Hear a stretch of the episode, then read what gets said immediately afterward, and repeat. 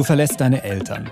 Du siehst deine besten Freunde vielleicht nie wieder und kommst an einen Ort, wo du erstmal ja, niemanden kennst, wahrscheinlich nicht mal die Sprache. Und warum das alles? Einfach, weil du queer bist. Ich habe vor Frieden geträumt. Ich wollte weiter mein Studium studieren oder sowas machen und ein normales Leben zu haben. Es ist nicht geklappt. Und ja, ich träume wohl nichts mehr jetzt. Wir reden mit Menschen, die wegen ihrer Sexualität aus ihren Heimatländern nach Deutschland geflüchtet sind und fragen nach, ob sich ihr Traum von Freiheit hier erfüllt hat. Willkommen im Club. Der LGBTIQ-Podcast von Puls mit Kathi Röb und Julian Wenzel. Ich habe mich mega auf diese Folge gefreut und die Leute, mit denen wir heute reden, sind vielleicht die mutigsten Menschen, mit denen ich jemals ein Interview geführt habe und ich habe ohne Scheiß schon viele Interviews geführt. Sie riskieren ihr Leben, um nach Deutschland zu kommen und wenn sie dann mal hier angekommen sind, ist natürlich die Hoffnung groß, dass hier alles irgendwie besser wird. Ja, jetzt aber zum Einstieg. Wer hätte es von mir anders erwartet? Erstmal ein paar Hard Facts zu diesem Thema. Nach wie vor sind homosexuelle Handlungen in sehr vielen Ländern illegal. In etwa 70 Ländern ist das so der Fall. Und queere Menschen aus diesen Ländern haben offiziell Schutz in Deutschland. Die bekommen also Asyl, wenn sie hierher kommen. Aber auch wenn du aus einem Land kommst, in dem Queersein jetzt offiziell nicht unter Strafe steht, kann es aber trotzdem sein, dass du ja dort vor Ort beleidigt wirst, Drohungen bekommst und, und, und. Einfach weil in diesen Ländern Ländern Queerness gesellschaftlich ja krass geächtet ist. Es gibt zum Beispiel auffallend viele trans- und homosexuelle Mordfälle in Ländern wie Brasilien oder Mexiko, gerade in den letzten Jahren. Und wenn diese Diskriminierungen im Heimatland dann so intensiv und so krass sind, dass sie eine schwerwiegende Menschenrechtsverletzung darstellen, dann ist das auch ein Asylgrund hier in Deutschland. Und aus diesen Gründen fliehen Queerios eben zum Beispiel nach Deutschland und NGOs gehen davon aus, dass etwa fünf Prozent der Geflüchteten geflohen sind, weil sie queer sind. Krass, ne? Also Mexiko und Brasilien, das hätte ich nicht gedacht dass mhm. da die Mordrate so hoch ist. Und eins der Länder, in denen Queerness offiziell nicht verboten ist, ist Armenien. Warst du schon mal in Armenien, Julian? Jetzt könnte ich dich überraschen. äh, nee, ich war selber noch nicht da. Ich habe allerdings eine Connection zu Armenien. Und zwar mein Opa hat dort äh, längere Zeit gearbeitet und deswegen kenne ich einige Erzählungen aus Armenien. Ich weiß zum Beispiel, die Hauptstadt ist ähm, Yerevan oder Erivan ausgesprochen. Nicht schlecht. Dann mache ich jetzt noch ein kleines Quiz mit dir, aber wahrscheinlich äh, weißt du eh alles in- und auswendig. Ist Armenien beim ESC dabei gewesen dieses Jahr?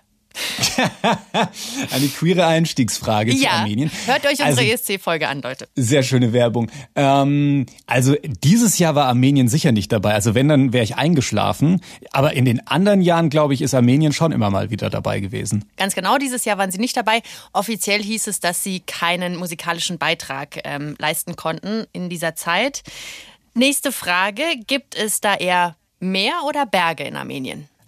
Opa hat mir das auf der Landkarte mal gezeigt. Ich kann mich an einen See erinnern, den es in Armenien gibt, glaube ich. Ansonsten habe ich es aber eher so hügelig und bergig vor mir. Also ich glaube kein Meer, ich tippe auf Berge. Auch das, sehr richtig. Das ist so im Landesinneren zwischen Georgien und Aserbaidschan. Und es gibt ungefähr drei Millionen EinwohnerInnen. Kleiner Vergleich, Berlin hat 3,6 Millionen. Und warum reden wir so viel über Armenien? Weil Meri daherkommt. Meri ist lesbisch und deswegen ist sie vor vier Jahren nach Deutschland geflohen. Heute ist sie 28 und lebt in Mainz. Und sie ist uns jetzt über magische Leitung zugeschaltet. Hallo Meri. Hallo Julian, hallo Kathi, wie geht's euch? Gut, danke uns geht's dir. gut.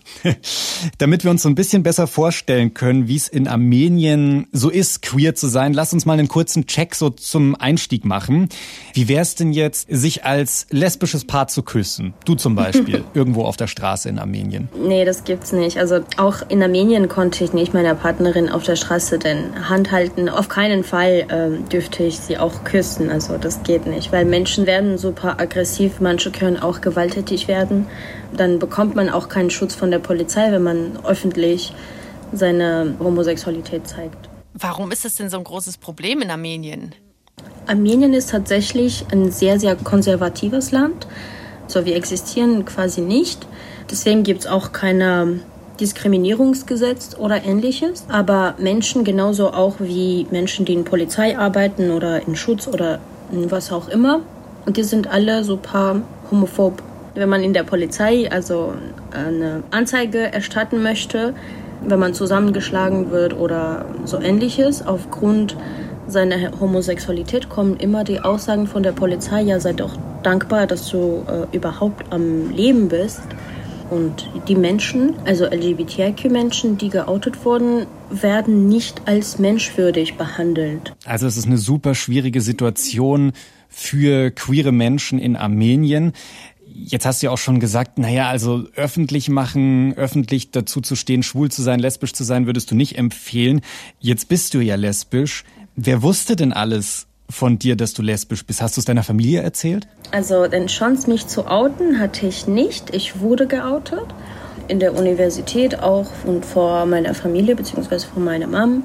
Überall hatte ich Schwierigkeiten, also im beruflichen Weg, in Uni auch, in meiner Familie, mit meinen Freundschaftskreise. Und da habe ich mir gedacht, okay, das geht nicht mehr weiter ich muss einfach weg. Mhm. Also ich stelle mir das jetzt dann wahnsinnig schwierig vor, auch so in der Situation für dich. Wie hast du denn da dein Lesbischsein überhaupt ausgelebt in Armenien? Ging das irgendwie? Ja, ich habe schon Leute im LGBTIQ-Bereich kennengelernt durch eine Underground-Organisation, aber so Hände halten oder offen mit deiner Partner irgendwo hingehen als deiner Partnerin und ja, deine Homosexualität zu erleben, würde ich jetzt nicht das benennen. Hast du, hast du eine Freundin gehabt auch in ja, Armenien? Ja, ja, tatsächlich in Armenien hatte ich eine Freundin gehabt ja. und äh, wir müssen uns immer, also die ganze Zeit verstecken, ja. Weil du Underground-Organisation gesagt hast, wie muss ich mir das vorstellen? Habt ihr euch da dann in, in Kellern getroffen, an geheimen Orten?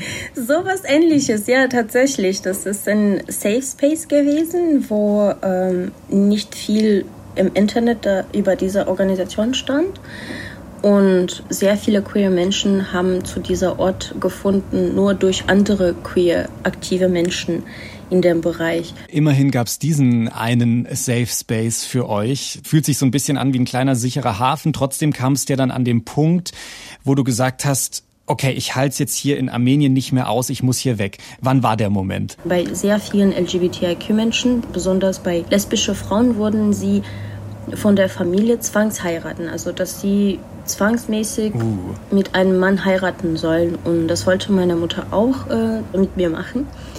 Wo ich gesagt habe, nein, also das werde ich nicht mitmachen. Und dann bin ich weggefahren. Also ich konnte mein Studium nicht weiterhin führen und ich konnte keine Praktikumstellen finden und mein berufliches, immer berufliches Leben konnte ich einfach nichts mehr machen.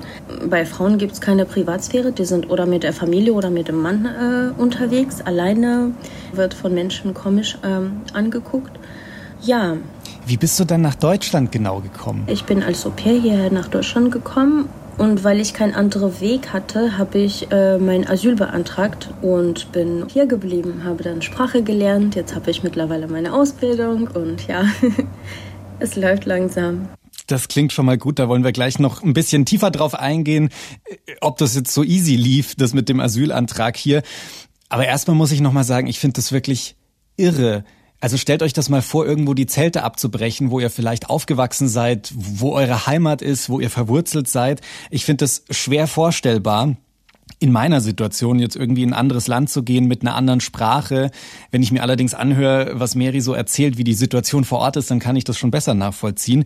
Und bevor wir jetzt äh, tiefer darauf eingehen, ob das bei Mary geklappt hat und wie das geklappt hat mit dem Asylantrag, sollten wir vielleicht erstmal klären, wie das in Deutschland so überhaupt so grundsätzlich funktioniert mit dem Asyl bekommen, weil ich stelle mir das fucking kompliziert vor. Schließlich leben wir doch hier im heiligen Bürokratieland Deutschland, nicht wahr? Yo, das ist jetzt mein Part. Also, wenn du Asyl beantragen willst, dann meldest du dich erstmal und sagst, hallo, ich würde gern Asyl beantragen und dann bekommst du eine Einladung vom BAMF, dem Bundesamt für Migration und Flüchtlinge. Und je nachdem, was du für einen Fall hast, hast du dann ein oder zwei Anhörungen beim BAMF und bei denen wird dann über diesen Asylantrag entschieden, ob man bleiben darf oder nicht. Es gibt jetzt aber auch queere Organisationen, die dann Leute bei diesen verhältnismäßig komplizierten Asylprozessen ein bisschen helfen. Zum Beispiel die Lesbenberatungsstelle Letra in München. Sie machen psychosoziale Beratung, helfen bei der ganzen Bürokratie und begleiten die Frauen zu diesen Anhörungen. Und wie das genau läuft, das habe ich die Psychologin Sarah Schmitter von Letra gefragt. Sie begleitet die Frauen durch den Prozess. Da sind zum Teil Menschen dabei, die vor einer Todesstrafe geflohen sind oder die Familien haben sie verbannt oder sie haben einfach ganz viele andere traumatisierende Erfahrungen auf dem Weg mitbekommen.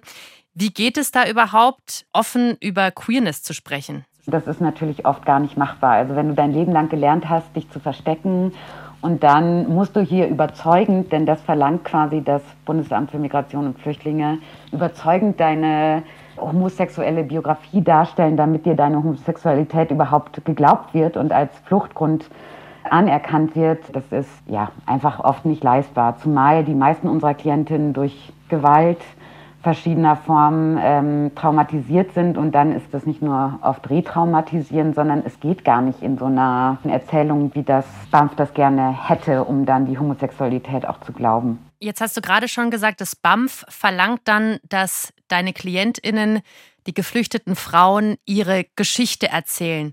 Wie läuft denn so ein Anerkennungsprozess ab? Da haben die Menschen die Möglichkeit, den Grund ihrer Flucht zu beschreiben und den Grund dafür, warum sie quasi in Deutschland um Asyl bitten. Das läuft so ab. In der Regel wartet Mensch ziemlich lange, bis dann die Anhörung beginnt. Da sitzt ein Anhörer oder eine Anhörerin äh, drin und ein Übersetzer oder eine Übersetzerin und dann läuft das in der Regel zwischen drei und acht Stunden und es werden in der Regel dann noch so Rückfragen gestellt von den AnhörerInnen. Also genau, auch so wirklich so Glaubwürdigkeitsprüfungen. Also wenn die irgendwo nicht was ganz stimmig finden in der Geschichte, die eine Person erzählt hat, dann wird nochmal so nachgefragt. Und äh, ich sage jetzt mal etwas provokativ nach Widersprüchen gesucht. Und dann dauert das äh, verschieden lang. Also manche Klientinnen haben mehrere Jahre auf ihre Antwort vom BAMF gewartet, bei anderen ging es nach zwei Monaten. Inzwischen geht es ein bisschen schneller als äh, vor einigen Jahren. Kommt irgendwann die Antwort. Wenn sie abgelehnt werden, was bei unseren KlientInnen zum Beispiel in 90 Prozent der Fällen der Fall ist, dann müssen sie quasi gegen diese Ablehnung klagen. Da unterstützen wir bei und vor allem auch AnwältInnen, mit denen wir zusammenarbeiten, die eine bestimmte Expertise in Sachen LGBTIQ und Flucht haben. Aus deiner provokativen Antwort lese ich schon so ein bisschen ab, dass du damit vielleicht nicht ganz so d'accord bist. Wie nimmst du das denn wahr als Psychologin und Begleiterin? Also zum einen stellt die Situation für die Person psychisch eine große Belastung dar. Nicht nur, weil sie eben auf einmal selbstbewusste Lesben sein müssen, auch wenn sie sich äh, vorher eben in ihrem Herkunftsland äh, verstecken mussten, und das gar nicht so leicht ist in so einer Machtgefälle-Situation. Da sitzt dann in irgendeiner Behörde irgendein Anhörer, irgendeine Anhörerin und sie müssen so überzeugend äh, homosexuell sein.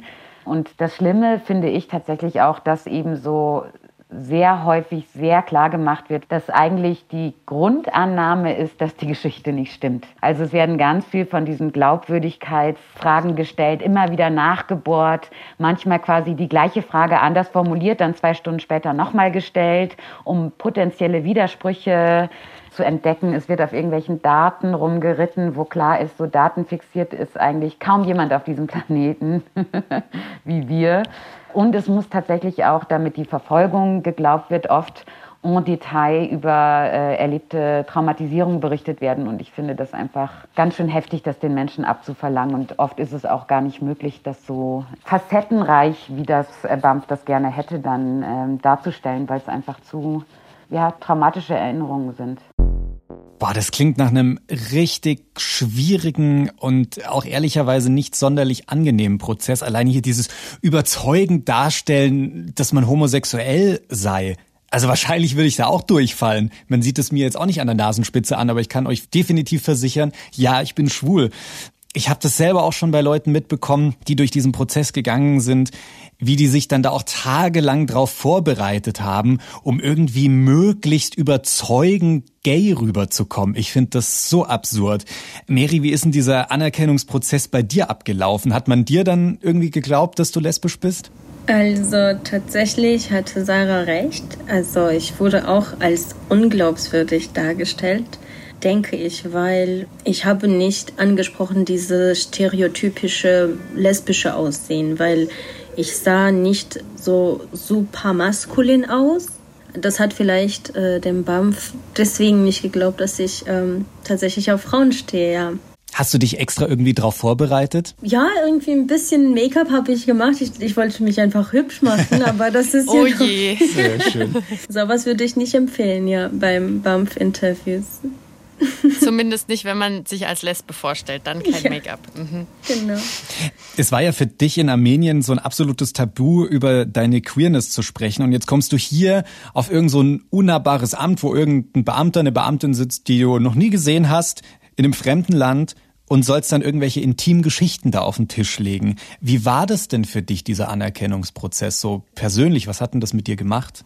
Mm, also Interviewteil war schon ziemlich heftig, weil da musste ich äh, ziemlich viele Sachen über meine Traumata reden mit der Leute, die ich erstmal in meinem Leben sehe, die ich nicht kenne und mit wem ich nicht gerade so wirklich wohlfühle, darüber zu reden. Aber dieses Zwangsgefühl, dass du darüber unbedingt reden musst, weil es gibt keine andere Wahl, ja, das war schon ziemlich unangenehm, ja. Aber ich freue mich, dass Sie schon das hinterher mir gebracht haben. Ja, ich wollte nämlich gerade nachfragen. Du hast am Ende aber schon Asyl bekommen, auch wenn sie es dir am Anfang nicht geglaubt haben, dass du lesbisch bist, oder? Genau, ja. Am Anfang habe ich Ablehnung bekommen und durch äh, Gericht habe ich meine Rechte bekommen, hier zu bleiben. Also Aufenthalterlaubnis habe ich bekommen. Ja. Was mich an der Stelle aber nicht loslässt, ist es ja schön, dass es bei dir geklappt hat, aber dass so wahnsinnig viele andere Frauen abgelehnt wurden. Also über 90 Prozent hat Sarah ja erzählt. Bei dir war das ja am Anfang dann auch so. Ich verstehe aber gar nicht, wie kann man überhaupt davon ausgehen, dass, dass Leute nicht queer sind und das vortäuschen? Das ist eine wahnsinnig gute Frage und das habe ich jetzt auch mal Sarah gefragt, die ja wie gesagt sehr, sehr viele Frauen begleitet hat, was so ihre Theorie dahinter ist. Was ich auf jeden Fall äh, beobachten konnte in den letzten Jahren, ist, dass es so verschiedene Begründungen für diese Ablehnungen gibt. Also lange Zeit war das zum Beispiel sicher über 100 unserer Klientinnen kommen zum Beispiel aus Uganda. Eine Argumentation, so schlimm sei die Situation, so gefährlich sei die Situation für LGBTIQ in Uganda ja gar nicht. Eines der Argumente, das auch immer noch oft gebracht wird, ist, dass die Homosexualität einfach nicht geglaubt wird. Also dann äh, kann eine Frau erzählen, was sie möchte. Der Entscheider, die Entscheiderin lehnt dann ab mit der Begründung, ich glaube nicht, dass die lesbisch ist. Was sollen sie denn sagen, damit sie homosexuell rüberkommen? Also die wollen eigentlich so eine klassische Homobiografie haben, die es in der Form gar nicht gibt. Also so klassische Stereotype über Homosexualität werden ein Stück weit abgefragt. Und allein bei unseren Klientinnen, ich würde sagen, 80 Prozent mindestens haben Kinder zum Teil aus Zwangsehen oder Schutzehen in ihren Herkunftsländern, zum Teil aber auch, weil sie einfach Kinder haben wollten. Und da äh, können sich dann offensichtlich viele der Menschen, äh, die diese Anhörung durchführen, nicht vorstellen, dass lesbische Frauen auch Kinder haben können oder einen Kinderwunsch. Also oft quasi äh, ist das keine gute Voraussetzung, Kinder zu haben, weil das gerne als ein Indikator dafür, dass sie doch eigentlich so lesbisch gar nicht sein können, interpretiert wird. Mit deiner Perspektive auf die Dinge wird Queerness auch oft als Fake-Grund verwendet? Also gibt es einfach? Ich kann ja nur von unseren Klientinnen sprechen und kann dazu nur sagen, nein, äh, da gibt es keine einzige, die quasi äh, Queerness gefaked hat, um damit irgendeine Anerkennung, irgendeinen Aufenthaltstitel hier zu bekommen. Also es geht ja dann auch immer wieder darum zu überlegen, was heißt queer sein in diesen Ländern, wenn du lebensbedroht bist, wenn das quasi öffentlich wird. Also ich glaube, das wäre ähm, gar nicht so leicht, aus einem Land zu kommen und dann hier queer sein zu äh, faken, um irgendwelche Vorteile davon zu haben. Ja, ja, das ist echt, boah, das ist wirklich schwierig. Also wie findet man glaubhaft raus, ob jetzt jemand queer ist oder nicht? Weil ich muss jetzt, wenn ich so ein bisschen drüber nachgedacht habe, während Sarah da gesprochen hat, schon auch sagen, ich verstehe die Befürchtung, dass Geflüchtete ja quasi wahllos als Grund für Asyl angeben könnten, ich bin queer. Und wenn das dann quasi ungeprüft einfach geglaubt werden würde, dann würden das ja wahrscheinlich einfach alle angeben wenn das so die Möglichkeit wäre. Und das wäre ja dann wiederum auch nicht gut für die wirklich queeren Geflüchteten, wenn das ausgenutzt werden würde und man dann am Ende sagen würde, okay, jetzt lassen wir niemanden mehr rein. Das ist echt schwierig. Ja, das verstehe ich auch, aber das Innenministerium und das Auswärtige Amt haben jetzt just Fehler eingeräumt bei ihrer Glaubhaftigkeitsprüfung und das passt auch so zu der Theorie, die Sarah gerade angebracht hat. Sie haben nämlich in manchen Fällen in den Ursprungsländern nachgeforscht, ob die Leute auch wirklich queer sind. Also zum Beispiel bei einem bisexuellen Pakistani, der 2014 nach Deutschland geflohen ist, der wurde zwangsgeoutet. Er hat nämlich nee. letztes, doch, er hat letztes Jahr einen Anruf bekommen von seinem Vater und der hat gesagt, hey, hier war ein Anwalt aus der deutschen Botschaft und der hat gesagt, dass du mit Frauen und mit Männern schläfst. Und seitdem hat er keinen Kontakt mehr zur Familie. Und dann gibt es noch einen anderen Fall. Da hat das BAMF bei einem iranischen Asylsuchenden hinterfragt, warum er 20 Tage nach seiner Ankunft in Deutschland noch keine App mit anonymem Sex gesucht habe. Und obwohl er ja wisse, dass Homosexualität hier nicht strafbar ist und es möglich ist. Ne? Also so ein bisschen wow. nach dem Motto, hey, du bist hier jetzt schon drei Wochen, wieso hast du dir noch nicht Grinder runtergeladen? Keine Ahnung, äh, ich weiß nicht, wie euer Konsum ist, was Grinder und die ganzen Apps angeht, aber es ist ja nicht, genau, muss ja nicht unbedingt dazugehören, das wissen wir alle. Und ja. Ich bin, ich bin vollkommen perplex. Also das ist ja wirklich A, höchst gefährlich für die Leute in den Ländern vor Ort und auch für die Familien. Und es macht B, überhaupt keinen Sinn auch mit diesen Apps. Also wenn jetzt was weiß ich, das BAMF mein Handy in die Hände bekommen würde, ich glaube, die wüssten danach auch nicht unbedingt mehr, dass ich schwul bin oder nicht. Also das ist ja, ja. oh Mann, schwierig. Super schwierig, super unsensibel, aber sie haben diese Fehler ja jetzt eingeräumt und ich bin mal sehr gespannt, was da passiert.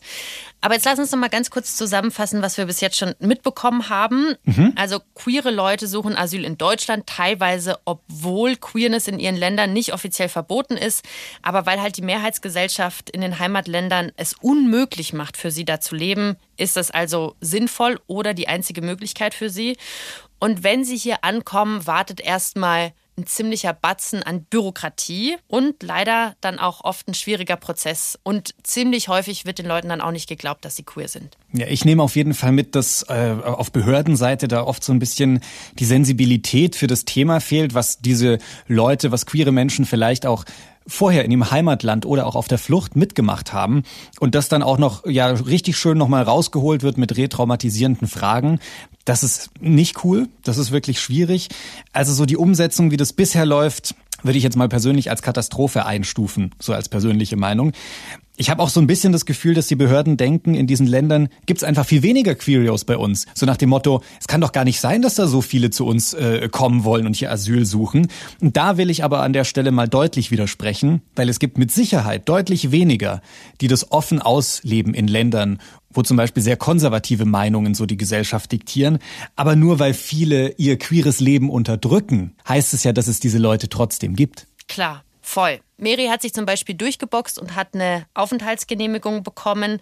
Aber nur weil man es jetzt geschafft hat, Asyl in Deutschland zu bekommen, heißt das nicht, dass man hier als LGBTIQ auch ein unwahrscheinlich sorgenfreies Leben hat. Es gibt ein Beispiel von Abdul Rahman. Der ist schon mal in der Folge vorgekommen. Da haben wir über Rassismus geredet in der LGBTIQ-Community. Ah, ja. mhm. Du erinnerst dich. Und Abdul Rahman ist 2013 mit seinen Eltern aus Syrien in die Türkei geflohen. Und damals wusste er noch gar nicht, dass er schwul ist. Das hat er dann erst in der Türkei gemerkt, weil er auch das Wort Homosexualität einfach noch gar nicht kannte. Und seine Mutter hat ihn dann zum Arzt geschickt. Der Arzt hat ihn sexuell belästigt, ihm wurde Testosteron verschrieben und sein Bruder hat ihn zwei Monate lang in einem Zimmer eingesperrt und ihn geschlagen. So mit dem Vorwand, hey, wenn du rauskommst, bist du hoffentlich nicht mehr homosexuell. Boah. Er findet Zuflucht in der queeren Community in der Türkei und mit 17 also das war vor sechs Jahren, ist er dann zu Fuß nach Deutschland gekommen. Und hier hat er angefangen, auf Arabisch YouTube-Videos zu LGBTIQ-Sternchen-Themen zu machen und über Safer Sex und so zu sprechen. Und Abdul Rahman hat eine ziemlich große Lawine losgetreten. Eigentlich waren diese Videos gar nicht so groß geplant, zumindest das erste nicht. Da hatte er nochmal so sein Coming Out bei seinen Eltern.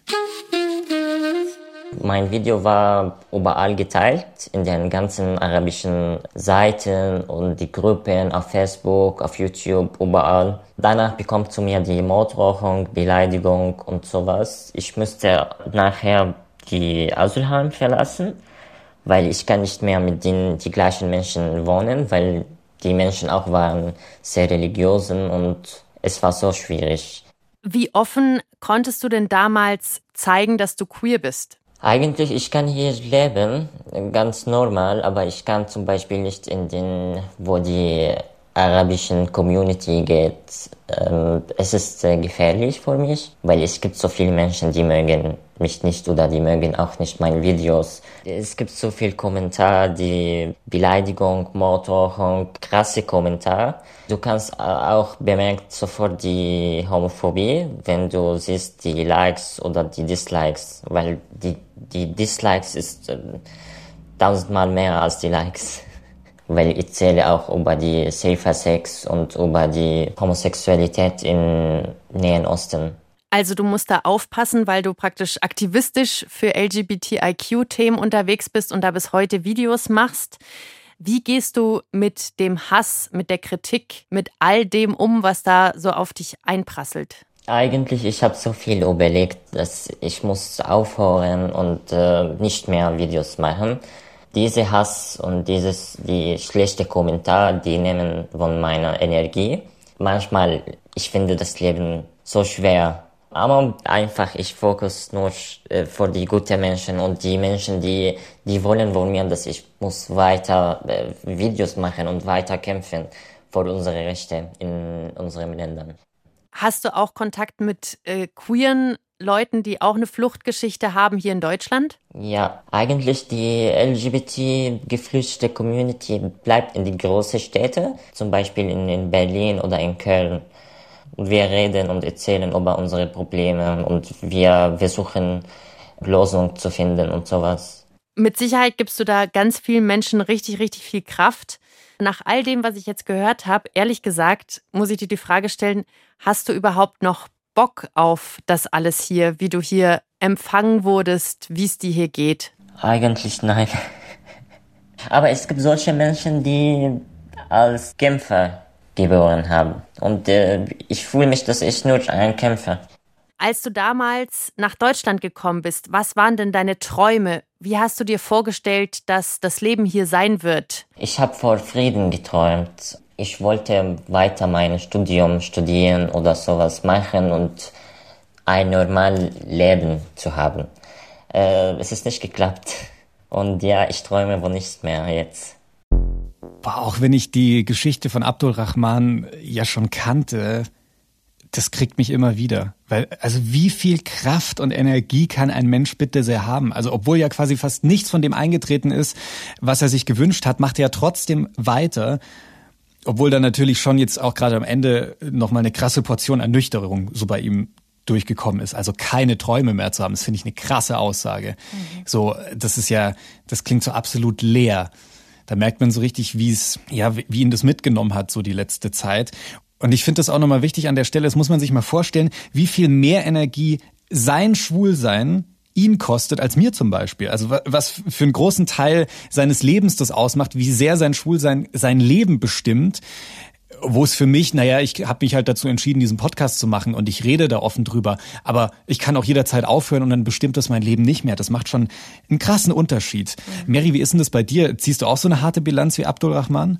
Ich kann erstens äh, sehr gut äh, seine Situation mir vorstellen. Bei mir hab, gab es so eine kleine Situation, wo ich noch in Deutschland war. Jetzt habe ich in, in meinen Sozialmedien habe ich nie meinen, meine richtige Name, sondern mein Nickname. Und äh, einmal habe ich in einfach armenische Facebook-Gruppe beigetreten. Ich habe dort nichts gepostet, nichts gemacht.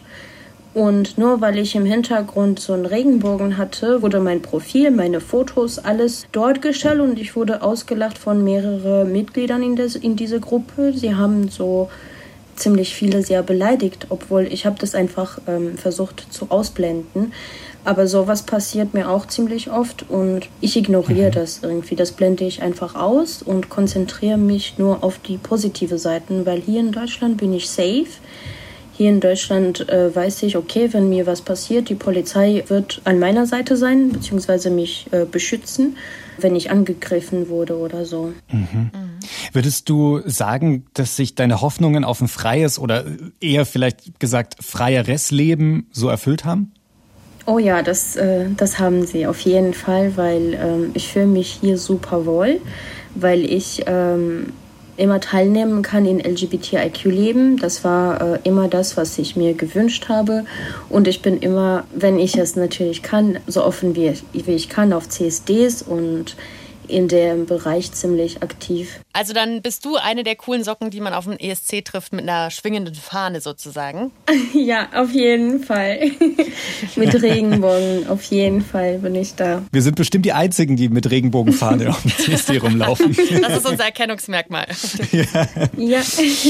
Sag mal, wie, wie hast du dir eigentlich dein Leben in Deutschland vorgestellt, bevor du hergekommen bist? Tatsächlich über eine Beziehung habe ich äh, davor nicht wirklich Ahnung gehabt, was eine Beziehung wirklich ist, bevor ich hierher kam, weil äh, also diese ganze Beziehung sieht äh, komplett anders aus hier.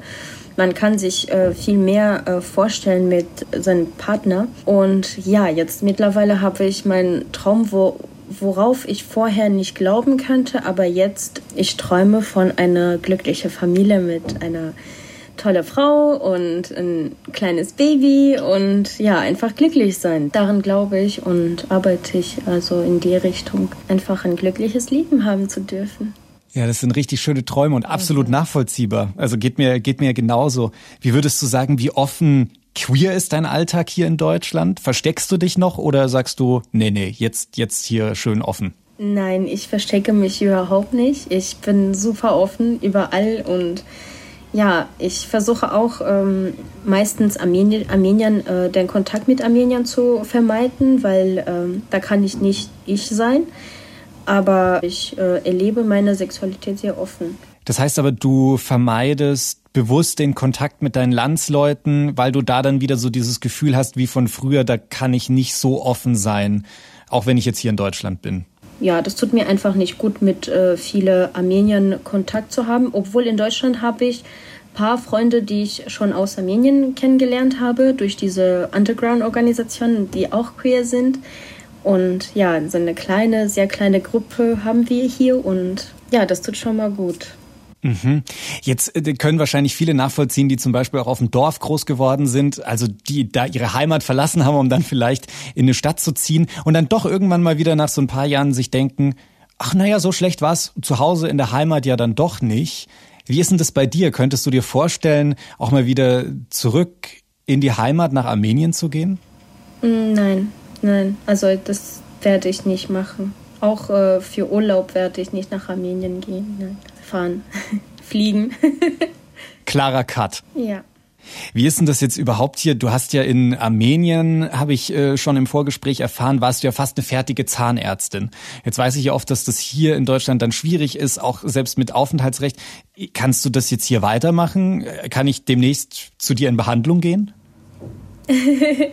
also als Zahnärztin werde ich jetzt in Deutschland nicht mehr, weil mein Studium wurde nicht anerkannt als gleich, also wurde ja. nicht gleichgestellt. Aber ich mache zurzeit eine Ausbildung beim Zahnarzt als zahnmedizinische Fachangestellte, also Zahnarzthelferin. Und ja, du kannst natürlich gerne zur Behandlung gehen, kommen zu uns in der Praxis und dann werde ich halt äh, assistieren. Das ist eine sehr schöne Vorstellung, weil was die wenigsten nicht wissen, ich hatte immer panische Angst vor Zahnärztinnen und ich war Ach, jahrelang nicht beim Zahnarzt. Ich habe erst wow. vor kurzem angefangen. ja. Dir würde er mit Sicherheit vertrauen, Mary. Absolut, absolut. Da machen wir nochmal eine extra Folge zu Querios beim Zahnarzt. Bei der Zahnärztin. Jo. Was würdest du dir denn so allgemein noch für die Zukunft wünschen? Ich werde immerhin ähm, aktiv im LGBT-Bereich sein. Das bereichert meine Seele auch. Das ist alles, denke ich. Ja, das ist mein Ziel. Du hast gerade gesagt, du bist selbst auch aktiv. Du bist bei diesem Projekt dabei, das heißt Queer Refugee Deutschland. Und das finde ich super cool, weil da hilfst du jetzt selbst wieder Geflüchteten, die irgendwie angekommen sind und strugglen mit Bürokratie und mit allem drum und dran.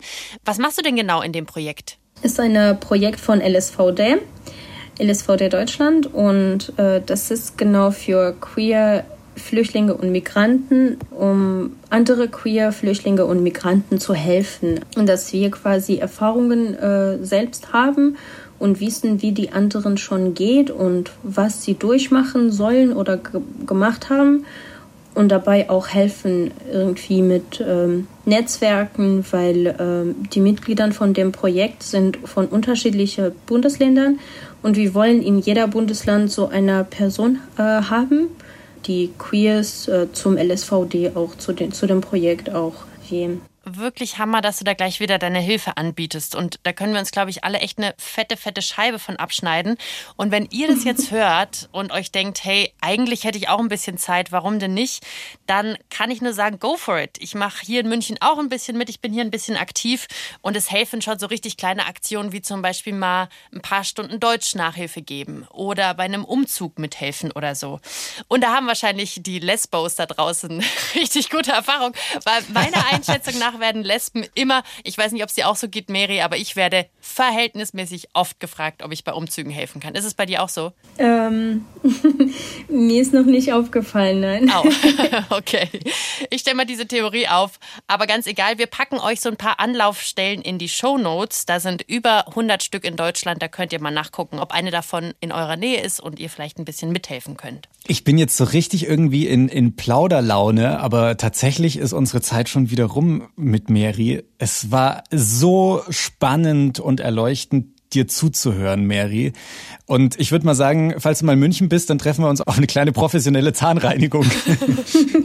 Vielleicht gibt's auch so coole Elemente in Regenbogenfarben für deine Zähne, Julian. So eine kleine Regenbogenkrone. So ein ja, kleines Bling-Bling. Äh, können wir mal noch mal äh, äh, tiefer gehen. Hey, vielen, vielen Dank, Mary, dass du mit dabei warst in der Folge und uns erzählt hast. Dankeschön, Mary. Ich danke euch. Das hat super viel Spaß gemacht. Mir auch. Hat mich sehr, sehr, sehr gefreut, mit euch das Gespräch zu führen. Dankeschön. Habt noch einen schönen Tag. Das war super. Dankeschön. Das wünsche ich euch auch. Du kennst mich, ich bin wahnsinnig selten sprachlos, aber ich glaube, diese Folge, Stimmt. ja, ich glaube, diese Folge bleibt mir echt noch ziemlich lange im Hinterkopf. Und was ich jetzt gelernt habe, ist, es gibt super viele Länder, in denen Queerness illegal ist, aber eben auch in anderen Ländern ist die Diskriminierung manchmal so groß, dass Menschen wegen ihrer Sexualität oder Geschlechtsidentität aus dem Land fliehen müssen. Und wenn sie dann angekommen sind, dann ist es jetzt noch nicht das Ende vom Lied, sondern dann wartet Bürokratie, dann wartet Queerfeindlichkeit zum Teil sowohl von den jeweiligen Communities an geflüchteten Leuten, wie Mary uns das erzählt hat, dass sie also in Deutschland auch nicht gerne auf ArmenierInnen trifft, weil da manchmal ihre Sexualität nicht so anerkannt wird, als auch andere Hürden, die es halt einfach für uns auch gibt, ne? Voll. Also diese Folge hat mich auch nochmal ziemlich aus meiner Bubble rausgehauen.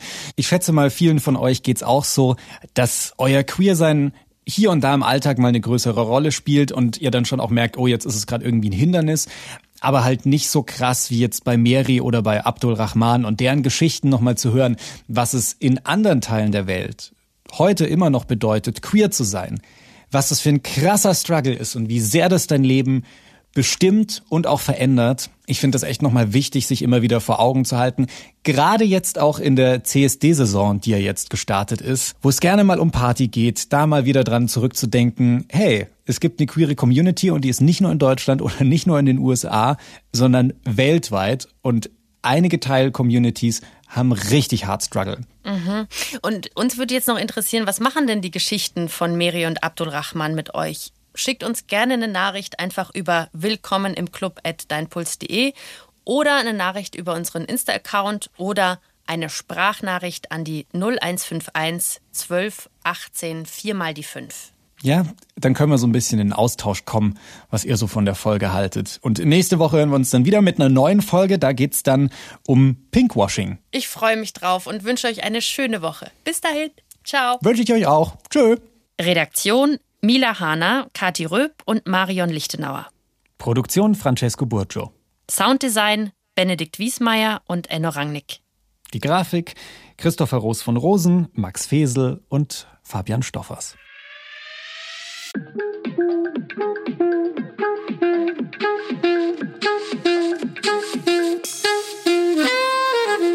Puls.